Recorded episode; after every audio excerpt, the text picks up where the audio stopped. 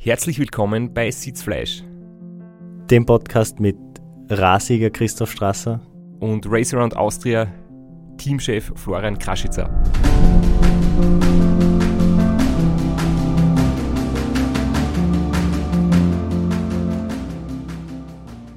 Gut, also wir sitzen wieder, wir stehen im Studio. Und heute kommt das versprochene Ra-Fazit und die heiß erwartete Folge mit den Publikumsfragen. Ich glaube, wir sollten mit dem Fazit starten und uns die Fragen für später aufhalten. Du hast eine Liste mit für uns heute und hast wieder ein paar Daten, Zahlen, Fakten rausgeholt, die du uns gern vortragen würdest. Mir taugen Zahlen sehr, so ist es ja. Und wir haben ja letztens äh, gesagt, als Abschluss auch, dass der Ralf die Seviskur oder Dizzy, wie er sich selbst kurz nennt, so eine super Zeit gefahren ist, die vielleicht ein bisschen untergegangen ist, weil einfach die Zeiten generell sehr schnell waren. Mit drei Tagen und 21 Stunden hat heuer der Drittplatzierte so eine Leistung gebracht, wo er in den Jahren 2010 bis 2013 und 2019 sogar Erster geworden wäre. Und das war jetzt 2020 heuer das erstmalig ist das passiert, dass die schnellsten drei alle unter vier Tagen waren. Das ist wirklich eine unglaublich sensationelle Leistung. Spricht einerseits dafür, wie sehr sich der Sport professionalisiert hat und dass es inzwischen einfach viel mehr konkurrenzfähige Athleten gibt, auch außerhalb des Rams. Spricht aber auch dafür, dass, obwohl wir viel gejammert haben, aber das Wetter 2020 einfach, vor allem in der ersten Hälfte, sehr gut passt hat. Und das für alle zu einer schnellen Zeit geführt hat. Richtig, es war das Wetter, ein perfektes Wetter über drei, vier Tage gibt es nicht. Das ist einfach nicht realistisch, aber es war heuer die erste Hälfte vom Rennen sehr warm und wirklich heiß, aber es war jetzt nicht so schlimm, dass ich sage, das macht körperlich ähm, die Leistung wirklich um einiges schlechter, sondern es war gerade noch gut zu managen. Und in der zweiten Hälfte hat es halt wirklich durchgeregnet und teilweise geschüttet. Aber unterm Strich hat es eigentlich viele Jahre gegeben, wo es wesentlich schlechter war, wo Schnee dabei war oder wo es noch kälter war oder wo es im noch heißer war. Ich muss auch sagen, das Wetter heuer hat gut passt. Man kann sich nicht erwarten, dass es, dass es vier Tage durchgehend windstill, mild und trocken ist. Das ist einfach nicht möglich. Vielleicht haben ja einfach alle unseren Podcast gehört und wissen jetzt einfach, wie man so ein Radrennen schnell fährt. das wird es wahrscheinlich sein ich glaube, was auch generell dazu beitragen hat, zumindest bei mir ist es so, wenn ich jetzt rückblickend sage, wie das ganze Jahr gelaufen ist, sehr oft bin ich beim Racing und Austria, wenn ich solo gestartet bin, davor schon ein anderes Rennen gefahren. Also zweimal zum Beispiel habe ich das Ram in den Beinen gehabt und 2016 war ich zwar ohne Ram am Start, aber da habe ich im Frühling eine gröbere Verletzung gehabt. Und heuer war ich einfach wirklich durch die ganzen ähm, Absagen Corona-bedingt so gut in Form und auch frisch und erholt, dass ich sicher körperlich für Racer und Austria-Verhältnisse absolut in der besten Form war, die ich jemals am Start gehabt habe. Und habe sicher deswegen das Rennen einfach gut überstanden, auch in den kritischen, in den harten Phasen, dass ich da eigentlich ohne groben Einbruch durchfahre. Und wir haben schon angesprochen, es war trotz der Corona-Absagen ja eigentlich nur zwei, drei Wochen vor deinem eigentlich geplanten Höhepunkt. Also es war wirklich die Vorbereitung über das ganze Jahr fast auf den Punkt hin und da hat man nur ganz wenig adaptieren müssen. Genau, und das eigentlich geplante, nämlich äh, 24-Stunden-Weltrekordversuch, ist jetzt da zwar um ein Vielfaches kürzer, als wenn man dreieinhalb Tage unterwegs ist, aber das Training war eben ziemlich ähnlich oder das hat sich nicht wirklich viel geändert. Und ich glaube, wenn du darauf trainierst, dass du einen Tag schnell fahren kannst, kannst du auch dreieinhalb Tage sehr schnell fahren, wie man gesehen hat. Beziehungsweise allgemein, wenn du schnell Radl fahren kannst, dann kannst du das auch vier Tage lang. ja. Ein bisschen was gehört noch mehr dazu, aber ich glaube, man kann es ganz einfach gesagt so oberbrechen, ja. Du hast noch ganz interessant, das habe ich so noch nie gesehen, aber du hast das mir gerade vorher unter die Nasen gehalten. Äh, du hast da die DNF-Statistiken aus den anderen Bewerben und auch vom, äh, von der Langdistanz selber. Vielleicht gehen wir da kurz drauf ein. Ja, zur DNF-Statistik habe ich mir eben ausgesucht, dass auf der langen Strecke, auf der Extremdistanz sind 15 Solostarter insgesamt ins Rennen gegangen, 14 Männer und eine Frau, die Nicole reist. Und davon haben vier es nicht ins Ziel geschafft. Und diese vier Teilnehmer waren Männer.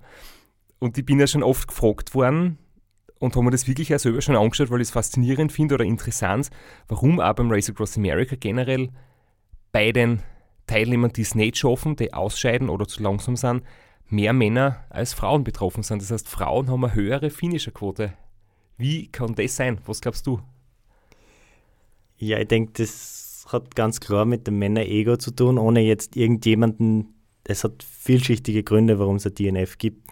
Aber wenn man jetzt ganz blöd in plumpen Klischees denkt, dann kann man einfach davon ausgehen, die Männer haben ein größeres Ego und ich nehme mich da selber nicht aus. Ein Mann stellt sich hin und sagt, da fahre ich fertig, da setze ich mich aufs Radl und uh, fahre mal 2000 Kilometer. Was soll schon passieren? Ich bin eh so super. Was kann sein, ja. Und äh, ich denke, dass bei Damen im Allgemeinen da die Hemmschwelle einfach viel größer ist und da viel mehr Vorbereitung da reinfließt, dann, um sowas wirklich in Angriff zu nehmen.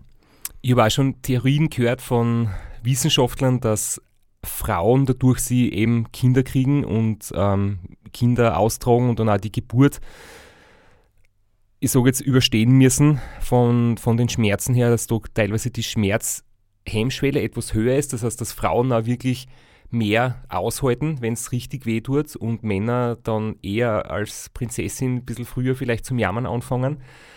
Jeder, der schon mal einen richtigen Männerschnupfen gehabt hat, wird da stark widersprechen, weil das kann man so nicht stehen lassen.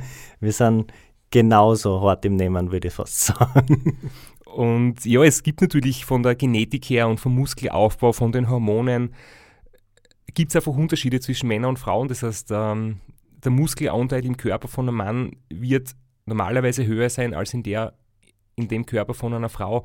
Das heißt, wenn beide komplett austrainiert sind, gibt es einfach einen gewissen Leistungsunterschied. Das braucht man jetzt nicht äh, wegzudiskutieren. Aber deswegen haben wir zum Beispiel Frauen 13 Tage Karenzzeit beim Race Across America und Männer 12. Aber eben die Zähigkeit, die Entschlossenheit, die mentale Einstellung, das nicht überheblich sein, wie es Männer manchmal sind, sie wirklich bis ins Detail vorbereiten, die psychische Eigenschaft würde ich sicher definitiv Frauen eher zuschreiben ist zumindest ein Erklärungsansatz. Wir werden da noch weiter in die Tiefe gehen. Wir werden es weiter verfolgen, wie sich die DNF-Quote entwickelt. Vielleicht kommen jetzt junge Frauen nach mit mega Selbstbewusstsein, die dann genauso DNFen müssen wie Männer. Oder Flo, du startest einmal, dann ist die Frage, wie sich das auswirkt. Oder ob es hoffentlich nicht auswirkt auf die DNFs. Ja, hoffentlich nicht. Bis jetzt habe ich noch jedes Rennen gefinisht zumindest. Weil wir gerade von den Namen reden, ist ganz interessant bei der Race Around Austria Challenge. Das ist die kurze Strecke rund um Oberösterreich, die ca. 550 Kilometer lang ist, hat es elf Starterinnen gegeben und davon sind neun durchgekommen, das heißt zwei sind ausgeschieden. Und bei den Herren hat es 35 Starter gegeben und acht sind ausgeschieden. Und die Siegerzeiten, das sind auch sehr interessant. Die Anna Kofler hat gewonnen in 19 Stunden und 36 Minuten und bei den Herren hat der Felix Hermanutz, der King of the Lake letztes Jahr gewonnen hat, in 16 Stunden und 18 Minuten gewonnen. Und da darf ich jetzt kurz anmerken, dass ich 2018 knapp unter 16 Stunden war und dass ich eigentlich mir nicht sicher war, ob mein Streckenrekord halten wird.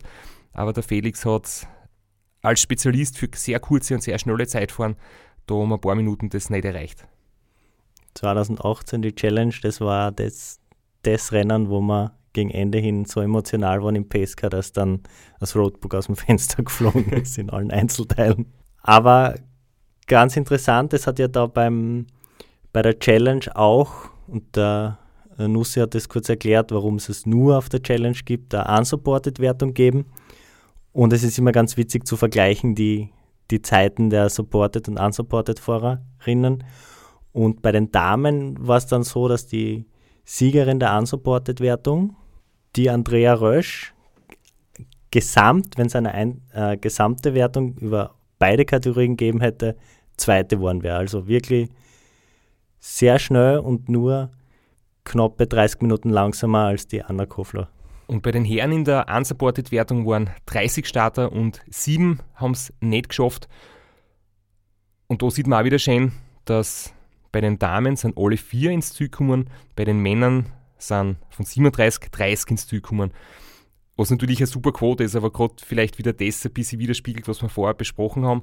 Und da hat der Sebastian Michetschläger gewonnen, der auch äh, Teil des Viererteams war beim Race Across America 2019, wo sie die Viererwertung empfunden haben. Und auch mit einer wahnsinnig schnellen Zeit, also mit der wäre ich schon sehr zufrieden, unter 18 Stunden würde ich auch nehmen in einem, in einem Supported-Rennen über die Distanz. Ja, und in der Supported-Kategorie jetzt eben noch eins geben, nämlich das Race und Austritt 1500. Das ist sozusagen wie das Große, nur dass man vom Großglockner dann direkt ins Ziel fährt, am kürzeren Weg, hat eben 1500 Kilometer. Und da sind von 13 Startern nur sieben ins Ziel gekommen. Und der Sieger war jemand, der das lange Racer und Austria schon dreimal gewonnen hat, nämlich 2011, 2010, 11 und 12, der Edi Fuchs. Der hat für die 1500 Kilometer zwei Tage und 16 Stunden benötigt. Und ganz kurz nochmal einen Bogen zurück zu den Siegerzeiten, zu den vergangenen. Da bietet sich der Edi ganz gut an, weil der hat in seinen, in seinen Siegen war er der Erste, der unter 100 Stunden und der Erste, der unter vier Tage geblieben ist. Und seit seinem Sieg 2011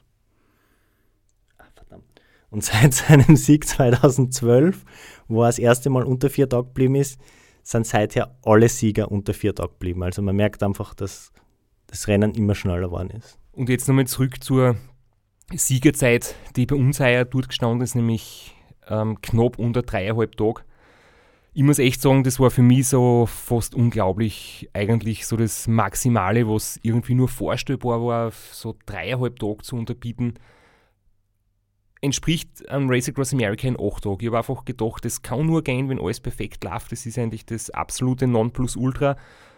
Und dass wir es jetzt mit drei Tagen 11, 26 geschafft haben, ist eigentlich echt immer noch schwer zu glauben eigentlich sagt man immer, es muss das perfekte Rennen sein und die, die Rahmenbedingungen, das Wetter muss perfekt sein, damit es so eine Zeit gelingt. Es war aber heuer bei weitem nicht perfekt und deswegen ist es echt für mich so, ähm, ich bin so froh drüber und so dankbar und vor allem an, an dich und an euch, also an mein Betreuerteam, an die Organisatoren, die das Rennen durchgeführt haben, trotz der schwierigen Umstände und natürlich an bin ich dankbar an, an, allen Fans und Zusehern und Leuten, die mir geschrieben haben und mich motiviert haben. Das hat echt wirklich viel dazu beitragen. Obwohl ich aus Betreuersicht natürlich schon sagen muss, es war ein nahezu perfektes Rennen. Das perfekte Rennen gibt es natürlich nicht. Man kann immer Kleinigkeiten verbessern, aber alles in allem war man schon sehr nah dran, das zumindest auf der Strecke perfekt zu lösen, dass wir vorher und im Shuttle einen kleinen Penalty ausgefasst haben ja, das wird ein Makel bleiben, der hängt. Sonst wäre es kitschig gewesen. Drei Tage, elf Stunden, fünf Minuten, das äh, wäre schon fast zu perfekt gewesen. Also nehmen wir drei Tage, elf, 26 Jahre. Ich habe vorher schon ein kurzes Fazit sagen von mir, ähm, eben von der, von der Form, von der körperlichen. Ähm, was ich noch nicht gesagt habe, dass das Material richtig gut war heuer. Also die Radeln, die im Einsatz waren, haben wir eh schon kurz besprochen. Also es waren eigentlich drei Modelle. Das Zeitvorrat, das Tarmac für die leichten Passagen und das Specialized Roubaix für die, für die Abfahrten, wo wir die Scheinbremsen auch gut eingesetzt haben. Wenn du zurückdenkst an die, das Thema jetzt Reifen, es ist immer wieder schwierig fürs Betreuerteam, wenn, wenn ein Botschen, also ein, ein platter Reifen, äh, Defekt quasi passiert. Du musst Laufradl wechseln, Schlauch tauschen, ähm, Reifen wechseln, möglicherweise sogar. Heuer war das kein Thema, oder? Na, ich war bei Kambodschen dabei. Es hat da in der Tagschicht, glaube ich, keinen gegeben. Die Frage ist jetzt, liegt es am guten Material, liegt es an den österreichischen Straßen, weil normalerweise beim Ram fahren wir keine 2000 Kilometer ohne Botschen, auch wenn wir drei verschiedene Radl benutzen. Es liegt definitiv an beiden. Die Straßen sind natürlich nicht zu vergleichen in Österreich und in Amerika, aber zum Beispiel beim Ram 2015 haben wir einfach drei, vier Botschen pro Tag gehabt. Schlechte Straßen und wir haben uns halt entschieden für den Specialized Turbo Cotton. Das ist dieser Reifen, den man jetzt auch sehr oft sieht, die seitlich eben gelb sind mit so einer Baumwollkarkasse. Die haben sehr wenig Rollwiderstand, sind natürlich schneller, kriegen aber leichter Botschen.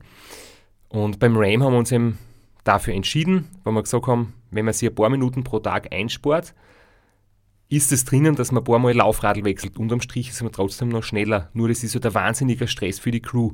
Und dann sind wir die nächsten Jahre beim Ram wieder mit den robusteren Reifen gefahren. Aber die Entwicklungsabteilung hat sich da jetzt auch wahnsinnig verbessert und die Reifen sind jetzt einfach deutlich besser geworden. Und jetzt kann man mit ziemlicher Sicherheit, bahnensicher auch mit den schnellen Reifen fahren. Und das heuer ohne defekt durchzukommen, ist natürlich schon eine coole Sache, weil es einfach den Rhythmus nicht bricht, weil im Auto weniger Stress ist und ich mich einfach wirklich darauf verlassen kann und nicht im Hinterkopf haben muss, dass ich vielleicht bergab ähm, ja, ein gewisses Risiko eingehen muss, weil der Reifen platzen könnte oder kaputt werden könnte. Oder wenn du gerade für ein paar Minuten allein unterwegs bist. Das Blöde beim Reifenschaden ist ja das, wenn das passiert tagsüber, wenn das Betreuerauto gerade ein paar Kilometer hinter oder vor dir ist. Und ein wesentlicher Faktor war sicher auch noch die starke Konkurrenz. Ich habe einfach immer gewusst, ich darf mir keine Schwäche erlauben, sonst ist der Robert Müller oder der Ralf die Seviskur oder der Rainer Steinberger vor seinem Ausscheiden, das sind alle quasi in Lauerstellung und ich muss wirklich Gas geben. Das pusht natürlich schon sehr. Man muss aber auch dazu sagen, ein normaler Reifen unter normalem Einsatz sollte einfach auch 2000 Kilometer aushalten und wenn wir mit drei Radeln unterwegs sind, dann sind das sechs Paar Reifen, die Schaden nehmen können, aber es sollte eigentlich nicht passieren.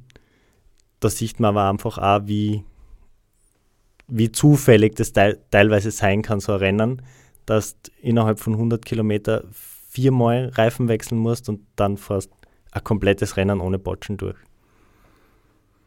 Ich habe lustigerweise immer wieder Botschen, wenn ich auf der Walzen, sprich am Heimtrainer, auf der Rolle trainiere und ich weiß nicht wieso. Ich glaube, weil da der Reifen vielleicht Hass wird und dann. Ich weiß schon, warum, du, ich weiß schon, warum dir das passiert, weil du ein Sporfuchs bist und mit deinen alten, abgefahrenen Mäntel fährst und dir nicht den speziellen für die Walze zulegst. Mit dem passiert dir das normalerweise nicht, weil der hat so kühl, also der hat so ein bisschen ein Profil drinnen und das kühlt den Reifen und dann wird er nicht so heiß. Ja, aber, aber der kostet natürlich auch 40 Euro, ich verstehe das, da muss man ein bisschen zurückstecken. Und vor allem, wenn ich Reifen habe, die für draußen nicht mehr gut genug sind, die kann ich nicht wegschmeißen, die gehen schon noch ein paar Monate auf der Walzen, da wär, das wäre ja schon drum. aber generell, äh, du denkst am Heimtrainer, du hast keinen Rollsplit, keine Glosscherben, kein Dreck und trotzdem gibt es Defekte, ich verstehe es nicht ganz, aber ich muss wirklich im Winter öfter Schlauch wechseln als im Sommer. Ja. Aber Flo, bitte jetzt lass uns noch ein bisschen teilhaben an deinem persönlichen Fazit. Jetzt warst du das erste Mal in, in, der, in der Rolle des Teamchefs und wie siehst du das? Hast du mit deiner Leistung, bist du da zufrieden? Hast du, siehst du Verbesserungspotenzial? War das für dich viel Lernerfahrung oder hast du eigentlich schon die Sachen kennt, die auf dich zukommen werden? Verbesserungspotenzial gibt es immer äh, man, man lernt nie aus und man ist nie perfekt. Das ist einfach so. Äh, ich habe Glück gehabt, einfach auch mit dem Team. Das Team hat es mir wahnsinnig einfach gemacht und leicht gemacht, in die Rolle reinzuwachsen. Es hat da überhaupt keine Streitereien gegeben. Jeder hat einfach auch gewusst, was zu tun ist. Es hat da keine Unklarheiten gegeben. Äh, es war auch die Hierarchie klar. Es hat da niemand an mir gezweifelt, obwohl ich gleich mal mit einem 6-Minuten-Penalty gestartet bin. Also es ist gut gelaufen, weil es mir das Team sehr leicht gemacht hat. Und dafür bin ich dem Team unendlich dankbar. Und weil ich den Penalty vor dem Start angesprochen habe, das ist ein Punkt, den man beim nächsten Mal besprechen muss und verbessern kann. Die Frage, wann beginnt der Teamchef Entscheidungen zu treffen und wann hörst du auf, Entscheidungen zu treffen. Und das war eben dort beim Wiegen vor dem Start diese, diese Hängepartie, wo wir nicht gewusst haben, bin ich schon Teamchef oder bist du noch der, der Entscheidungen trifft und dadurch ist es zu der Verzögerung gekommen und das müssen wir das nächste Mal, müssen wir sagen, Hausnummer ab drei Stunden vor dem Start entscheidet nur mehr ich. Aber das ist auch was, was, was wir jetzt durch das erst gelernt haben und deswegen muss ich auch sagen, fürs nächste Mal wissen wir es besser und dann passiert uns ein anderer Fehler und dann lernen wir aus dem. Auslernen tut man nie. Aber gut, dass du den Punkt ansprichst, das habe ich selbst wirklich noch nie so überlegt. Das ist zum Beispiel, wenn man jetzt in Amerika vorbereitet auf den Start ganz anders, weil du hast im Prinzip den Ortswechsel und sobald man in Amerika quasi aus dem Flieger steigt und die Autos holt, ähm, da tue ich nichts mehr. Aber da tue man da jetzt quasi von daheim aus, wo ich noch verantwortlich war fürs Einpacken und fürs Sachen zusammentragen und für die Ausrüstung, ähm, da hat es eben nicht diesen Punkt gegeben, wo man gesagt hat, jetzt ist quasi Vorbereitungsmodus Ende und jetzt ist Rennmodus Start. Und genau das war eigentlich die Übergangsphase, die wir irgendwie nicht gut definiert haben. Ja. Weil wenn das klar gewesen wäre, dann hätten wir jetzt zumindest einen Schuldigen und dann könnte man sagen, der Flo war's. Der Flo war's. Der Kraschitzer hat sein Team nicht aufgescheucht rechtzeitig und ist nicht rechtzeitig zum Start gefahren. So ist es natürlich, bleibt es vage. Ja. Aber wir, wir machen eine österreichische Lösung. Wir gründen einen Arbeitskreis und werden das Thema dann bearbeiten. Aber während des Rennens, es hat auch, obwohl wir beide skeptisch sind, prinzipiell von während dem Rennen Crewmitglieder auszutauschen, hat sehr gut funktioniert, aber weil das mit deine zwei erfahrensten Crewmitglieder sind. Ich glaube, der, äh, der, der, Lex war bei jedem Ram bis auf Arm und der, äh, der Shep war schon ganz oft dabei, vor allem auch in den Anfangsjahren und kennt sich super aus. Deswegen hat das funktioniert, aber allgemein für junge Teams würde ich das, bin ich immer noch skeptisch, ob das ideal ist, wenn man mitten im Rennen so einen Crewwechsel macht. Aus meiner Sicht ist es auch so, ich habe doch eine emotionale Verbindung zu euch. Ich bin da, wir sind wir vertrauen uns blind, ich bin eingespielt mit euch. Und es gibt Fahrer, die machen komplette Teamwechsel bei der Halbzeit vom Rennen. Da steigen drei Leute aus und drei neue Leute kommen. Das würde ich zum Beispiel nicht gern mögen, weil dann einfach die gemeinsame Geschichte des Rennens fehlt. Dann, dann hast du plötzlich bei der Hälfte vom Rennen Leute, die von den ersten zwei Tagen nichts wissen. Die nicht wissen, was ist bis dahin passiert, wie hat sich das alles entwickelt. Also ich finde halt, für mich ist es ein Crewwechsel, dann gut, wenn einer ausgetauscht wird, passt Zwei wären vielleicht noch okay, aber wenn das ganze Team wechselt, würde ich mich nicht mehr wohlfühlen. Die dann dazukommen und nicht wissen, was ein Buschenschank Ferrari ist. Und nicht wissen, was der Hummelmodus ist. Das wäre natürlich dann nicht mehr. dann fällt die Gesprächsbasis einfach. Richtig. Aber apropos Gesprächsbasis, ich glaube, jetzt könnte man anfangen mit den Fragen, oder? Ganz und zwar genau. Ich habe da ein sehr langes E-Mail gekriegt von der Sandra aus Bayern. Die ist ganz gierig drauf, dir einen ganzen Fragenkatalog zu stellen. Und ich glaube, bevor wir aber damit anfangen, möchte ich noch was anderes präsentieren. Und zwar habe ich vom Kurt Matzler zugeschrieben gekriegt, der selbst ja schon mehrmals beim Race Across America dabei in Viererteams war, immer mit ähm, Charity-Hintergedanken für den guten Zweck. Er hat den Podcast sehr gelobt, es gefällt ihm sehr.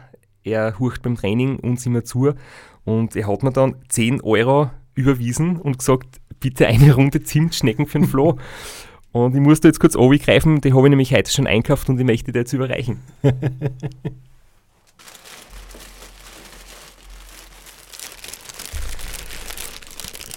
Ich habe sogar alle Varianten äh, in kurzen Auftrag besorgt. Ich war beim Supermarkt, ich war bei der Bäckerei. Ähm, es hat leider nicht mehr genug von den guten Dingen gegeben, deswegen habe ich improvisiert und einen Schokomuffin dabei. Ich hoffe, du hast trotzdem noch Freude. ja, danke, danke vielmals. Ich möchte mich auch beim Kurt bedanken. Äh, ich hoffe, ich bin kein Charity-Fall. Äh, ich werde das natürlich gern annehmen die Zimtschnecken und ich sehe gerade Zimtschnecken für 10 Euro, das ist ein Riesenberg, da komme ich drei Tage aus. aber ich werde die, ich nehme das gerne an, wie gesagt, aber ich werde die 10 Euro dann gemeinnützig weiterleiten und, und spenden, weil äh, ich freue mich drüber, ich, ich fühle mich wertgeschätzt, aber ich bin kein, kein Charity-Fall und werde das an eine gemeinnützige Organisation weiterleiten und was Gutes mit den 10 Euro tun. Und die Zimtschnecken werde ich mir einverleiben und mir selber was Gutes tun. also Flo, wir kommen jetzt zu den Fragen für dich. Erste Frage, 2015 war deine erste Teilnahme am Ram im Team Strasser. Wie war es für dich, als festgestanden ist, dass das Rennen abzubrechen war? Was ist da, da durch den Kopf gegangen? Der erste Gedanke war natürlich, zum Glück hat er mich jetzt nicht anpinkelt, aber ich möchte einfach verweisen auf die letzte Folge der ersten Staffel, wo wir eine ganze Episode drüber gemacht haben und das sehr ausführlich besprochen haben. 2016 war RAM-Pause und war eigentlich so die Vorbereitung aufs RAM 2017. Ähm, wie war diese Zeit für die, die Vorbereitungszeit? Ja, 17 war dann mein erstes Jahr im Pacecar. Ich war nervös, aber ich habe mich jetzt nicht speziell vorbereitet, weil äh, das passiert dann alles vor Ort. Naja, nachdem ich nur im Auto sitze, brauche ich jetzt keine spezielle körperliche Vorbereitung. äh, wir haben davor einige Team, Teamtreffen gehabt, alles durchbesprochen. Es war ein großer Umbruch im Team. Das haben wir alles sehr ausführlich durchdiskutiert, schon in Österreich noch vor der Abreise. Und das war dann mein Teil der Vorbereitung. Was macht für dich ein funktionierendes Team hinter dem Sportler aus? Ja, das ist eine total schwierige Frage und die ist einfach total individuell zu beantworten, um Hickersberger, den alten Teamchef, zu zitieren. Man braucht nicht die Besten, sondern die Richtigen. Und das ist bei jedem Sportler, jeder Sportlerin einfach anders. Ähm, ein gemeinsamer Freund von uns, der Lukas Kienreich, der reagiert einfach überhaupt nicht gut auf die derbe Art, die im Team Strasser vorherrscht. Der braucht ein anderes Team, als der Straps das braucht. Und das muss jeder für sich herausfinden, was einem gut tut und was nicht. Ja, also das, was du jetzt gesagt hast, kann ich nur bestätigen. Ich war mit Lukas äh, 2019 beim Race Round Austria im Zwarer-Team dabei und haben uns halt regelmäßig abgewechselt. Die Betreuer haben uns quasi beide abwechselnd betreuen müssen und da ist das wirklich auch ganz stark rausgekommen, dass jeder eben anders tickt und einer braucht mehr, einer braucht weniger Gespräche. Das war in, in dieser Konstellation in einem Zwarer-Team nämlich auch sehr spannend zu vergleichen. Aber jetzt wieder zurück zur nächsten Frage. Was war für dich ein Rennen, das du selbst einmal gern fahren würdest und vielleicht sogar gewinnen würdest? Äh, was, ich, was ein Rennen war, das ich gern fahren wollte und das ich dann auch zweimal gefahren bin, war der Glocknerman. Das wollte ich machen, habe ich gemacht. War mir aber klar, dass ich es nicht gewinnen werde. Und äh, in meinem Alter, in meiner körperlichen Form, sehe ich wenig Rennen, die ich in Zukunft gewinnen könnte. Aber man darf natürlich träumen. Vielleicht stehe ich nochmal beim Restaurant Niederösterreich am Start. Schauen, wie es da läuft. Ich möchte nur kurz vorwegnehmen, dass wir in den nächsten Wochen über dieses Rennen reden werden. Und dass ich da schon ein bisschen um mein Ergebnis mir Angst gemacht habe, als ich gesehen habe, wie schnell du unterwegs warst. Aber das besprechen wir dann in die nächsten Male ausführlicher. Nach welchen Kriterien würdest du dein Team zusammenstellen? Für mich selber, wenn ich ein Rennen fahren würde, beziehungsweise wenn ich ein kurzes, kleines Rennen fahre, ist wichtig, dass ich Vertrauen zum Team habe und dass das Team zumindest die Essenz des Sports irgendwie verstehen kann und die Faszination nachvollziehen kann. Weil mir bringt der beste Radlmechaniker, die beste Radlmechanikerin nichts, wenn die, die Begeisterung für so ein Langstreckenrennen, für so ein Ultrarennen mit Autosupport nicht, nicht fassen können, dann bringt es wenig. Deswegen ist mir wichtiger, dann vor allem so wie ich es vor, nicht auf Sieg, sondern auf Durchkommen, brauche ich Leute, die Verständnis dafür haben, die das nachvollziehen können, die die Faszination teilen und wenn ich dann beim Reifenwechsel drei, vier Minuten stehe, dann stehe ich halt drei, vier Minuten. Dann sind jetzt da noch ein paar Fragen, wo du ein rotes XL gemacht hast. Da geht es um, um privatere Themen. Äh, aber eine Frage steht noch da, die du noch beantworten willst, und zwar, was hat er bisher am meisten Selbstdisziplin, Durchhaltevermögen und Kampfgeist abverlangt? Nachdem ich immer nur hobbymäßig Rad gefahren bin und immer nur hobbymäßig Sport betrieben habe, kann ich nicht den Sport nennen, aber was wirklich Kraft und Disziplin kostet hat, war das Studium, weil ich habe gern studiert, aber es ist halt einfach nicht immer lustig. Und da muss man auch teilweise einmal ein Semester oder zwei richtig einbeißen und das hat mir diesbezüglich am meisten braucht. Und die Abschlussfrage, für welches Essen würdest du sterben? Treue Podcast-Hörerinnen können die Frage, glaube ich, selbst beantworten. Aber die Frage war nicht, von welchem Essen du sterben würdest. uh, ich sehe da kein, okay. kein Gegenteilbar. ich glaube, das ist das Gleiche in dem Fall. Dazu ein Sherry Coke natürlich damit es richtig duscht.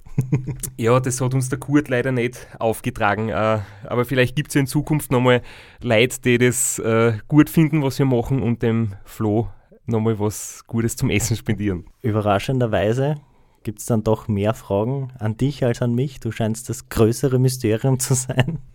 Äh, der edle Spender der Zimtschnecken fragt gleich ganz speziell und da merkt man, dass er aus der Szene kommt der Kurt Matzler fragt, wie lang kannst du überhaupt am Zeitfahrradl sitzen und hast du keine Positionssitzprobleme, ganz allgemein gesprochen? Das Sitzen am Zeitfahrradl hat sich bei mir über viele Jahre in der Position leicht verändert. Also erstmals bin ich 2013 gefahren damit, auch beim Ram. Und da war die, der Aufbau, Lenker, Vorbauhöhe war noch wesentlich höher. Und ich habe da Schritt für Schritt mich über die Jahre so um den einen oder anderen Zentimeter nach unten orientiert. Habe jetzt auch schon einen Windkanaltest hinter mir, wo man dann glücklicherweise draufkommt, dass nicht die tiefste Sitzposition die schnellste ist, sondern dass es dann einen Punkt gibt, dass man weiter nach unten geht und das dann vielleicht sogar negativ ist, auch von der Aerodynamik her. Das heißt, das, man findet dann einen Bereich, der aerodynamisch perfekt ist und der vielleicht gar nicht so brutal für die Wirbelsäule ist. Aber jedenfalls habe ich da einfach über viele Jahre immer wieder die Position verändert und mittlerweile kann ich ähm, ja, durch Australien im Jänner 2017 bin ich, ich glaube, 90% am Zeitfahrer gefahren, eine Woche durch. Beim Ram gibt es auch Passagen, wo ich über einen Tag durchgehend am Zeitfahrer bin und trotzdem muss ich sagen, 24 Stunden auf der Bahn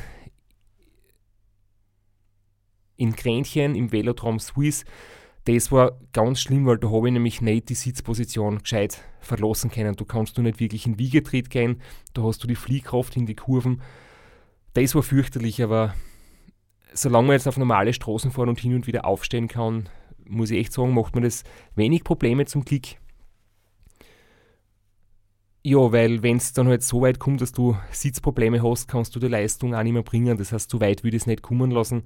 Da ist dann, glaube ich, wichtiger, früh genug so wie wir es zum Beispiel beim Ra beschrieben haben, nicht Rückenschmerzen riskieren, sondern vielleicht früh genug aufs komfortablere Rad wieder zu tauschen. Vielleicht kurze Anmerkung meinerseits. Dein erstes Zeitfahrrad war ja ein Triathlonrad und jetzt sitzt auf einem UCI-konformen reinem Zeitfahrrad. Also das ist ein Prozess über Jahre. Und wir haben immer den blöden Spruch gebracht, nicht das Radl passt sich an den Körper an, sondern der Körper passt sich ans Fahrrad an und irgendwann tut es nicht mehr weh. Ja, das ist nicht ganz unrichtig. Also das Radl sollte sich zu einem gewissen Grad dem Körper anpassen, aber bis ins letzte Detail geht es nicht. Da ist dann einfach eine Trainingsfrage und eine Gewohnheitssache. Dazu anschließend gleich die nächste Frage. Es wird gefragt vom Jakob Jaksch. Und zwar, was würdest du empfehlen als Anfängerrennrad für weite Strecken? Du würde empfehlen, ganz pragmatisch, das Radl, das man entweder daheim hat oder das man sich leisten kann oder zu dem man Zugang hat. Es muss nicht das Top-Rad sein, es muss kein S-Werk sein. Ähm, natürlich ist es cool, wenn man von Anfang an ein gutes Radl hat, aber ich glaube, wichtig ist, dass man lang schmerzfrei oben sitzen kann, eine komfortable Position und das Rad von der Technik her, wenn man um einen Sieg mitfährt, spielt es natürlich eine Rolle, aber um so ein Rennen einmal zu erleben, um ins Ziel zu fahren, würde ich mir jetzt da keinen Stress machen und glauben, dass ich ein Top-Gerät brauche, um irgendwie starten zu können. Wichtig ist, wie du gesagt hast, dass die Sitzposition okay ist. Und das heißt, das muss der perfekte Kompromiss sein zwischen nicht zu aufrecht, dann kriegt man auch Hintern weh und zu tief, weil dann schlafen einem die Hände ein und man bekommt Nackenweh und man kriegt Probleme. Auf keinen Fall würde mir gebrauchte Radeln von irgendwelchen Profis kaufen mit 140, 150 Zentimeter langen Vorbauten. Da wird man nicht glücklich, sondern eher ein bisschen auf den Komfort schauen, weniger aufs Aussehen. Vielleicht im Zweifel eine Rahmennummer größer nehmen, einfach schauen, dass man sich wohlfühlt am Radl. Das ist das Wichtigste. Und dann über die Zeit, über die Distanz kriegt man dann ein bisschen ein, ein Gefühl dafür. Und wenn ich die Frage jetzt noch ein bisschen ausweiten darf, ähm, wo ich auch schon gefragt bin, wenn ich zum Beispiel jetzt äh, eine gewisse Geldsumme zur Verfügung habe, wie soll ich es am besten investieren? Also so Sprichwort neue Laufradl für 1500 Euro oder ähm, ein Neigenhöben oder wo kann ich quasi 1000 Euro am sinnvollsten investieren ins, in die Ausrüstung, da würde ich immer sagen, wenn noch nicht drauf, dann ist eine Leistungsmessung echt gut. Also zum Beispiel eine Kurbel, so wie ich diejenigen habe von Power to Max. Wenn man, du flohst jetzt ja mittlerweile Leistungsmessung Kurbel. Ähm, ich weiß nicht, wie du das siehst, aber ich habe halt gemerkt, wie ich damit angefangen habe, das macht einfach das Training. Es macht mehr Spaß, du kannst selber mit, mit den Zahlen ein bisschen spielen, du kannst selber erkennen, was du trainierst, wie du trainierst. Aber wenn man jetzt auch keinen, keinen Trainer hat, du kannst das Training selbst besser einteilen und mir hat es wirklich Freude gemacht, mich mit dem auseinanderzusetzen. Was ich gemerkt habe, äh, ich habe mir den ja erst leisten können, seitdem ich Vollzeit arbeite und Vollzeit arbeiten bringt gleichzeitig auch sehr wenig Zeit am Radl und der Leistungsmesser ist wirklich das eine Tool, was die effiziente Zeit am Fahrrad einfach maximiert. Wenn man nach Puls fährt, kann man sein Training ganz gut steuern. Man fährt aber einfach viel Junk Miles, weil man einfach nie im genau gewünschten Bereich ist. Man ist immer in einem Zwischenbereich, man fährt durch den Bereich durch, man muss wieder kommen. Effizientes Training funktioniert am besten mit einem Leistungsmesser, das muss man so sagen. Auch für Hobbysportler. Also selbst ein Hobbysportler wie ich verbessert sich merklich bei viel weniger Zeiteinsatz wie früher. Und wenn man Leistungsmessung nicht gern mag, wenn man oft die Meinung hört, dass das irgendwie den Spaß am Radfahren in den Hintergrund stellt und dann geht es nur mehr um Zahlen oder man muss sich da unter, unter Trainingspläne quasi sich unterwerfen und der Spaß am Radfahren geht verloren. Man muss es nicht machen, aber bei mir ist der Spaß am Radfahren dadurch mehr geworden. Vor allem, wenn man schneller fährt und es einem weniger schlecht geht dabei, hat man einfach automatisch mehr Spaß. Das kann ich bestätigen. Gut, jetzt sind wir ein bisschen vom Sitzpositionsthema abgekommen, aber es gibt noch eine passende Frage dazu. Wenn es dann wirklich weh tut im Hintern, wie schmierst du dir deinen Hintern ein? Was ist da deine Taktik, deine Vorgehensweise? Das war die Frage von Christoph Dimminger und da möchte ich nur sagen, dass ich bisher eine selbstgemischte Sitzcreme verwendet habe, die im Wesentlichen aus einer Basis besteht, die sowas ähnliches ist wie, wie Hirschtalg zum Beispiel. Das war das, was ich ganz am Anfang verwendet habe. Und mittlerweile haben, hat sich mein, mein Sportarzt, der, der Rainer von meinen ähm, früheren Jahren, der hat dann eine Sitzcreme selber entwickelt und die Mischung werden wir jetzt auch gerade ähm, herstellen lassen. Also ich bin da schon in Kontakt mit ähm, Produzenten für, für Kosmetika und Cremen und ich hoffe, dass wir das demnächst so weit haben, dass ich es dann auch über meine, über meine Homepage ähm, weitergeben kann. Also das war jetzt nicht nur wegen der Schleichwerbung, aber ich glaube, das ist wirklich ein Thema, das, das auch sehr interessant ist und auch sehr individuell ist. Da gibt es verschiedene Hersteller, verschiedene Cremes und ich glaube, da muss man auch für sich probieren, wo es gut passt. Und bis deine Shop, deine Creme im Shop erhältlich ist, ich habe selber die Erfahrung gemacht, dass fetthaltige richtig dick schmierende Creme das Beste ist. Und da geht auch so eine ganz normale aus der Drogerie, richtig eine Fettcreme einfach. Das hilft auch eine Zeit lang. Der Framova, die Framova, die? Ähm, der User Framova, ich weiß auch nicht, wer dahinter steckt. Fragt, wie würdest du ein Rennen, das über einen Monat geht, angehen? Verlangt sicher eine andere Herangehensweise als acht Tage, was bis jetzt das längste war, was du gemacht hast. Ich muss ehrlich sagen, ich habe keine Ahnung und ich habe noch nie drüber nachgedacht.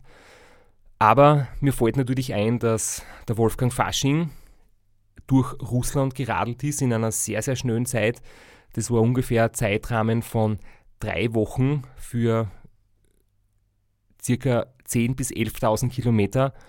Müsst ihr jetzt genau nachschauen wegen den Details oder noch besser, wir fragen ihn Wolfgang einmal selbst, weil er wird uns auch einmal besuchen in einer der nächsten Episoden.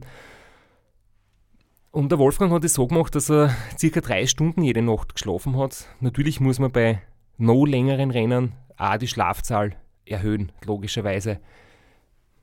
Und wahrscheinlich, sage ich jetzt das, kompletter Außensicht, früher zum Schlafen anfangen, darf den Schlaf kurz halten, aber schon sehr früh, wahrscheinlich schon in der ersten, zweiten Nacht anfangen, weil nach acht Tagen erholst du einfach so schwer und so spät.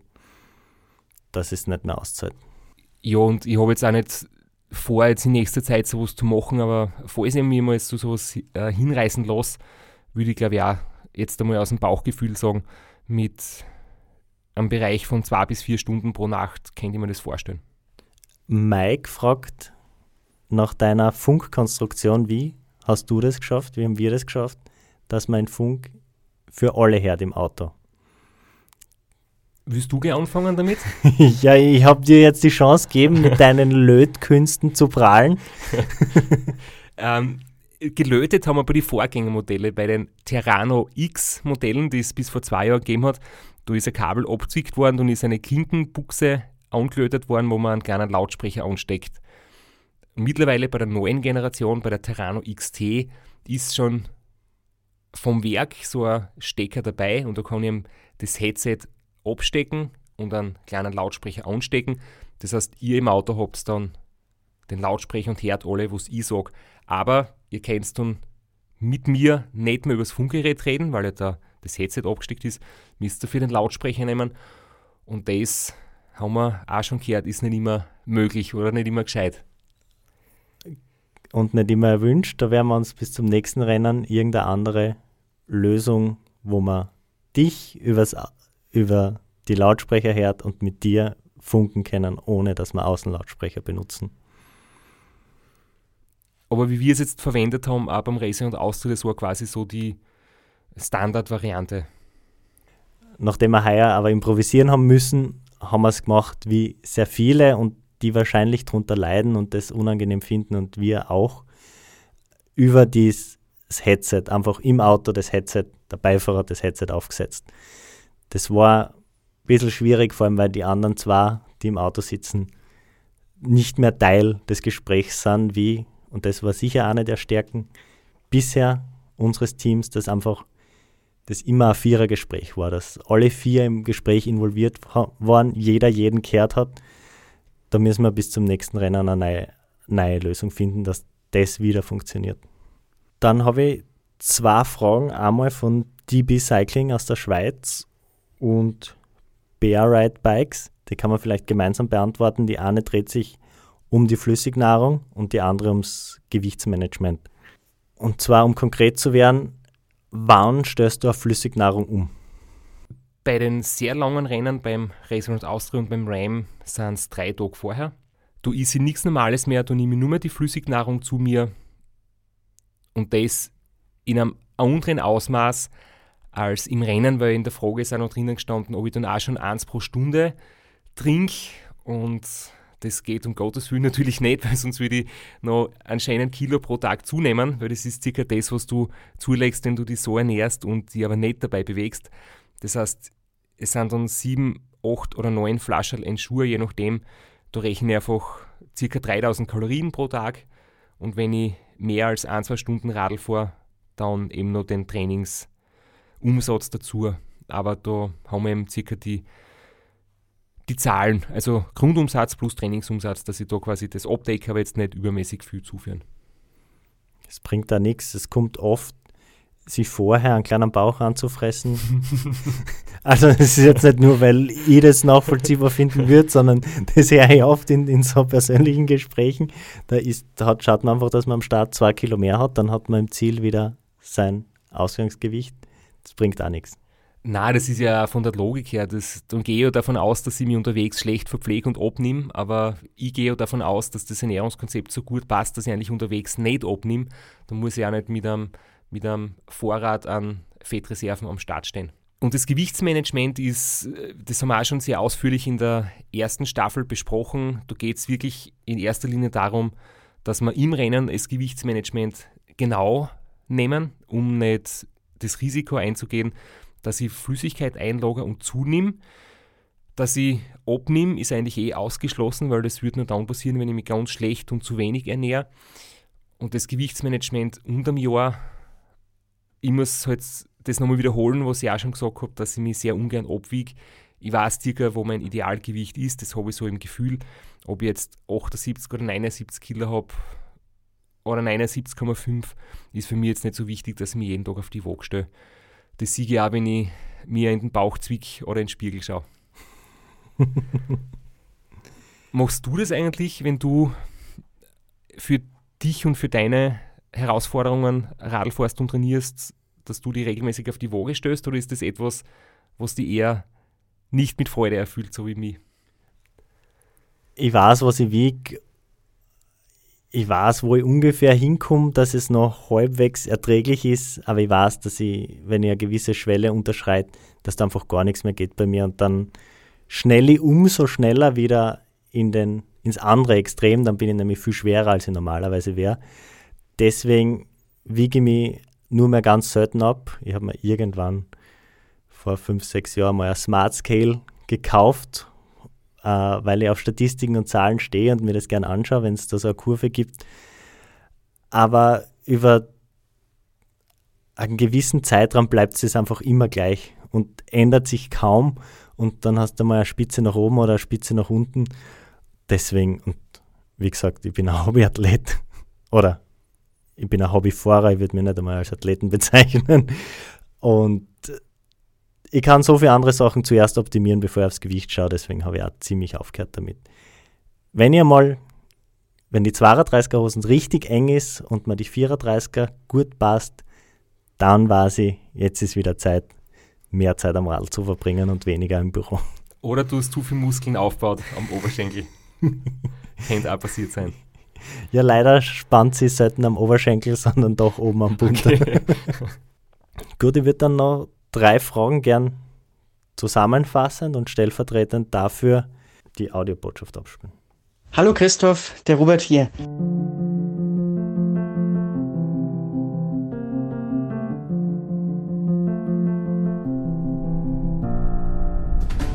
Ähm, erstmal wollte ich ein großes Lob aussprechen für deinen Podcast. Ich höre den immer sehr gerne hat mir als Quereinsteiger auch in der Vorbereitung aufs Ra echt enorm geholfen. Also super, dass du da dein ganzes Wissen mit uns teilst. Und du hast ja letztes Mal aufgerufen, Fragen zu stellen. Und meine Frage ist, ob du nächstes Jahr wieder startest beim Ra. Also ich mach's und würde mich sehr freuen, nochmal gegen dich antreten zu können. Auch wenn es meine Chancen natürlich enorm schmälert. Aber es wäre trotzdem eine super Sache. Ja, und dann ansonsten, also mach weiter so und viel Spaß in der Offseason und gute Erholung. Ciao. Weißt du, wer das ist? Aber nur, weil du das mir gesagt hast. es hat mich sehr gefreut, dass der Robert Müller uns erstens einmal angehört hat oder zugehört hat, dass es für ihn auch nützlich war in der Vorbereitung und dass uns jetzt diese Frage schickt. Also an dieser Stelle jetzt mit dem Nachhinein herzliche Gratulation, das war eine Bombenleistung für einen Rookie, der zum ersten Mal so eine Saison im Langstreckenbereich fährt. Und ich freue dass du so motiviert bist und schon ans nächste Jahr denkst. Ich muss sagen, für nächstes Jahr habe ich noch keine konkreten Pläne, weil es jetzt momentan einfach schwierig ist, Pläne zu schmieden und zu fixieren. Was ich eigentlich heuer machen wollte, in 24 Stunden die 1000 Kilometer als Weltrekordversuch zu machen. Das ist weiterhin das große Ziel für nächstes Jahr. Mit dem Plan B, wenn es mit dem Reisen im Sommer und im Herbst nach wie vor so schwierig ist, wie es heuer war, dann wird es etwas Ähnliches geben, aber nicht in den USA, sondern da. Dann ist es nicht in Höhenlage, sondern in normaler Höhe. Das heißt, dann werden die 1000 Kilometer sie nicht auskennen können, aber trotzdem 24 Stunden ist auf jeden Fall mit Ziel für nächstes Jahr. Aber man weiß ja nie, was noch passiert. Also ich würde es jetzt nicht ganz ausschließen, dass ich nächstes Jahr beim Raceland Austria dabei bin. Aber einerseits wollte ich nochmal erwähnen für alle, die uns heute zuhören, dass wir, also Robert, Flo und ich, schon geredet haben, dass der Robert einmal zu uns kommt in den Podcast. Das wird sicher eine sehr coole Folge, äh, wenn du berichtest von deinen Erfahrungen, von deinen Erlebnissen. Und ich wünsche dir auch schon jetzt dafür die nächsten Wochen, wo vielleicht weniger Training ansteht, eine gute Erholung und dann wieder viel Motivation fürs Training, wenn es wieder so im Winter dann losgeht. Sehr schön. Ich würde schon fast sagen Schlusswort, aber ich habe noch zwei Fragen gefunden. Die eine dreht sich um deine Lieblingsplattform Zwift. Wann sieht man die wieder auf einem Social Ride? Ah ja, genau. Du war doch irgendwas. Ähm, ja, es kommt drauf an. Äh, ich weiß es nicht. Wenn es wieder mal so eine Möglichkeit gibt, vielleicht so einen Social Ride zu machen in einer Gruppe, da, da sage ich sicher nicht nah. Aber dass ich selbst jetzt, glaube ich, der große Zwift-Freak wäre, das sie jetzt nicht so kommen. Vielleicht ändert sich das noch, aber momentan bin ich eigentlich mit meiner alten Walze sehr glücklich. Und solange die da funktioniert, ich mag es einfach nicht ausschmeißen und mir was Neues kaufen, dass ich dann in einem Computerspiel ja, andere Radlfahrer fahren sehe. Ich kann mit jemandem WhatsAppen oder telefonieren, auch während ich am Radl sitze, um Kontakt zu halten. Aber es Zwift hat natürlich viele Vorteile. Es ist eine super Motivation für viele Leute und jeder, der dadurch lieber ein paar Stunden am Radl sitzt, für den ist es ein Riesengewinn. Ich schaue mal, wenn mich wer einladet zu einem Social dann werde ich mir wieder so Probe-Abo nehmen vielleicht. Oder podcasten kann man ja auch während, der, während man auf der Walze sitzt, obwohl das wahrscheinlich sehr unangenehm wird für die Ohren mit deiner alten, lauten Walze. Nein, ich habe jetzt wieder einen, einen neuen also einen neuen alten Reifen aufgezogen, der ist wieder wesentlich leichter. Bin gespannt, wie lange der haltet. Aber wie ist es bei dir? Sieht man dich auf Zift oder hast du dort auch so einen kryptischen Decknamen wie auf Instagram? Na, ich bin nicht so gern auf Zwift. Ich bin, äh, ich fahre, wenn ich auf der Walze fahre, fahre ich vor der Leinwand und meine Wohnung ist so klein, ich sitze 30 cm von der Leinwand entfernt und wenn es da bergab und hin und her geht, dann wird es mir schlecht. Deswegen ist Swift nicht mein, nicht mein Medium. Ich tue ganz klassisch entweder Podcast hören oder Serien bingen. Vielleicht liegt es an der Übelkeit auch an der Ernährung. Ist es nur so ein möglicher Lösungsansatz? äh, ganz zum Schluss, jetzt wirklich Abschlussfrage. Ich habe schon Premierenkarten gehabt. Viele Leute haben ins Crowdfunding investiert wann sehen wir endlich den Christoph Strasser Kinofilm? Das ist jetzt aktuell gerade wirklich etwas unangenehm, das Thema, weil sie das natürlich gegen unseren Willen so hinauszögert und ich bin ja immer wieder in Kontakt mit Jürgen von der Filmfirma Crooks und da hat es halt einfach auch wirklich Verzögerungen gegeben. Ich denke, das muss jetzt nicht groß und breit erklären, dass die Corona-Situation auch die Filmarbeiten verzögert hat. Es wird nächstes Jahr im April definitiv der Film fertig sein. Wenn es nicht möglich ist mit einer Kinopremiere, dann wird es einfach als Online-Stream, ähm, eventuell mit einer Online-Veranstaltung irgendwie veröffentlicht werden. Also die Strategie quasi ähm, zu warten, wann es in den Kinos wieder klappt, das haben wir jetzt verworfen. Es wird definitiv der kommende April sein. Und in welchem Rahmen das dann stattfindet, wird man sehen. Und es wird da jetzt in, den, in diesen Tagen dazu wieder mal ein Update geben von Grooks, wie es da jetzt weitergeht. Und je nachdem, ob ich dem Schneidebrett zu Opfer, zum Opfer gefallen bin oder nicht, gibt es auch den einen oder anderen Gastauftritt von mir.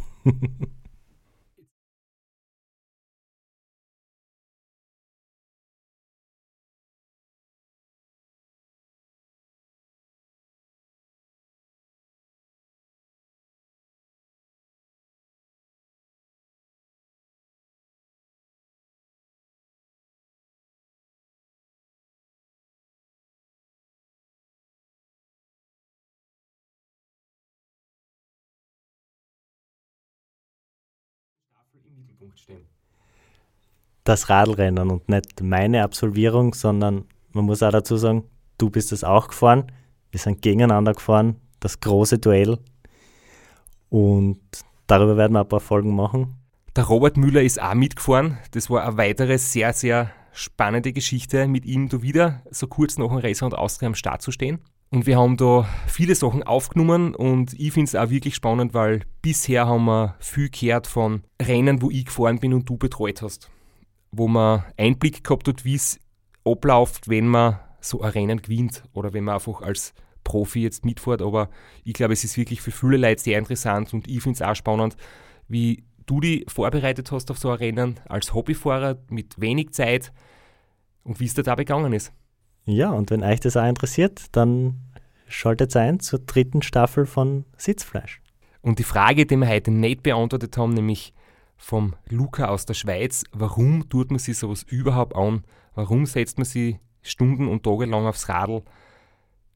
Die Frage haben wir nicht beantwortet, die werden wir in den nächsten Episoden vielleicht beantworten, weil Flo, ich glaube, dann hast du auch etwas dazu zum Sagen, warum du dich beim Racing und Niederösterreich an den Start gestellt hast.